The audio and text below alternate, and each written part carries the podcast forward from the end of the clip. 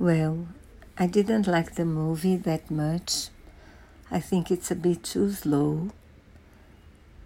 But the main character, which is based in a real pe- person and played by Tom Hanks, the real person is Fred Rogers, is a very interesting person.